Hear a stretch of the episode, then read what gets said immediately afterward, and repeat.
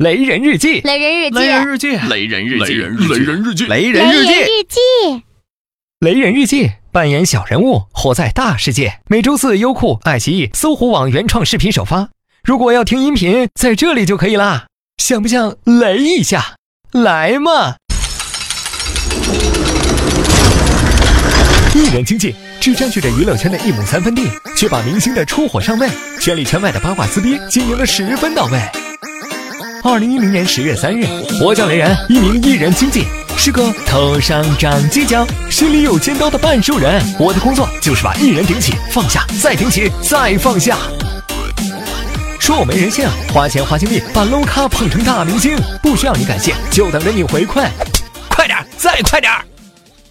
雷兵陆怡，定位邻家女，觉得自己长得漂亮就能横行娱乐圈？醒醒吧，情商不高，只会傻笑，连宝强都瞧不起你。记者媒体是大爷，一张照片一个报道就能决定艺人的打开方式，是这样，这样还是这样？和媒体打交道是门大学问，需要经纪人开堂授课。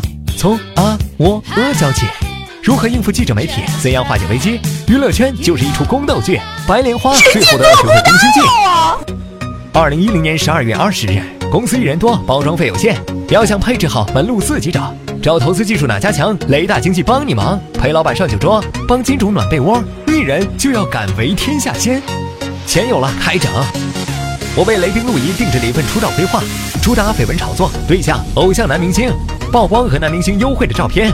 网络水军齐上阵，挖经历，斗情史，一夜上头条。多参加活动，增加曝光度。绯闻出身，真人秀洗白。各大网站刷新闻，一天五篇宣传稿，刷爆各大媒体头条。出道半个月，雷兵陆怡成为进击的女神。我常住在横店，跑组递简历，请吃饭，请按摩，约记者写采访，海量剧本挑角色，从小三甲乙丙到丫鬟 A B C，再小的角色都要为艺人细心揣摩。经纪人和经纪人搭伙炒作很重要，没有优秀的作品也能上头条。戏里霸道总裁爱上我，霸道总裁抱着我，霸道总裁送鱼塘。戏外，我和阮兰的纯情罗曼史，阮兰陪我看初雪，阮兰全家陪我看初雪。二零一三年八月十五日。雷兵陆怡火了，兜里的钱却不多，每笔收入公司抽成一大半。我辛苦一整年，还只拿着平均的工资和少的可怜的抽成，我俩太不公平。以他的名气，我的资源、人脉、赞助、片约、广告，挡都挡不住。突然觉得公司好多余，我们一起离开公司，组建工作室。工作室推出的电影在某豆刷到了八分，感谢喷子。我俩不差钱了，距离却越来越远了。谈恋爱、劈腿、接私活，许多事情对我这个经纪人屏蔽，这他妈是行业大忌！我多次警告他，从来不听，后来竟然想要踢开我，自立门户。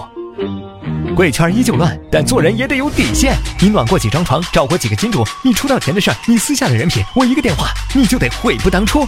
喂，哥们儿，有猛料，这是他最后一次上头条。二零一四年七月三日，我是雷人，手下有很多明星，不管将来他们有多大牌，我都要让他们知道，这个娱乐圈要怕的不是媒体，不是记者，是我，你的经纪人。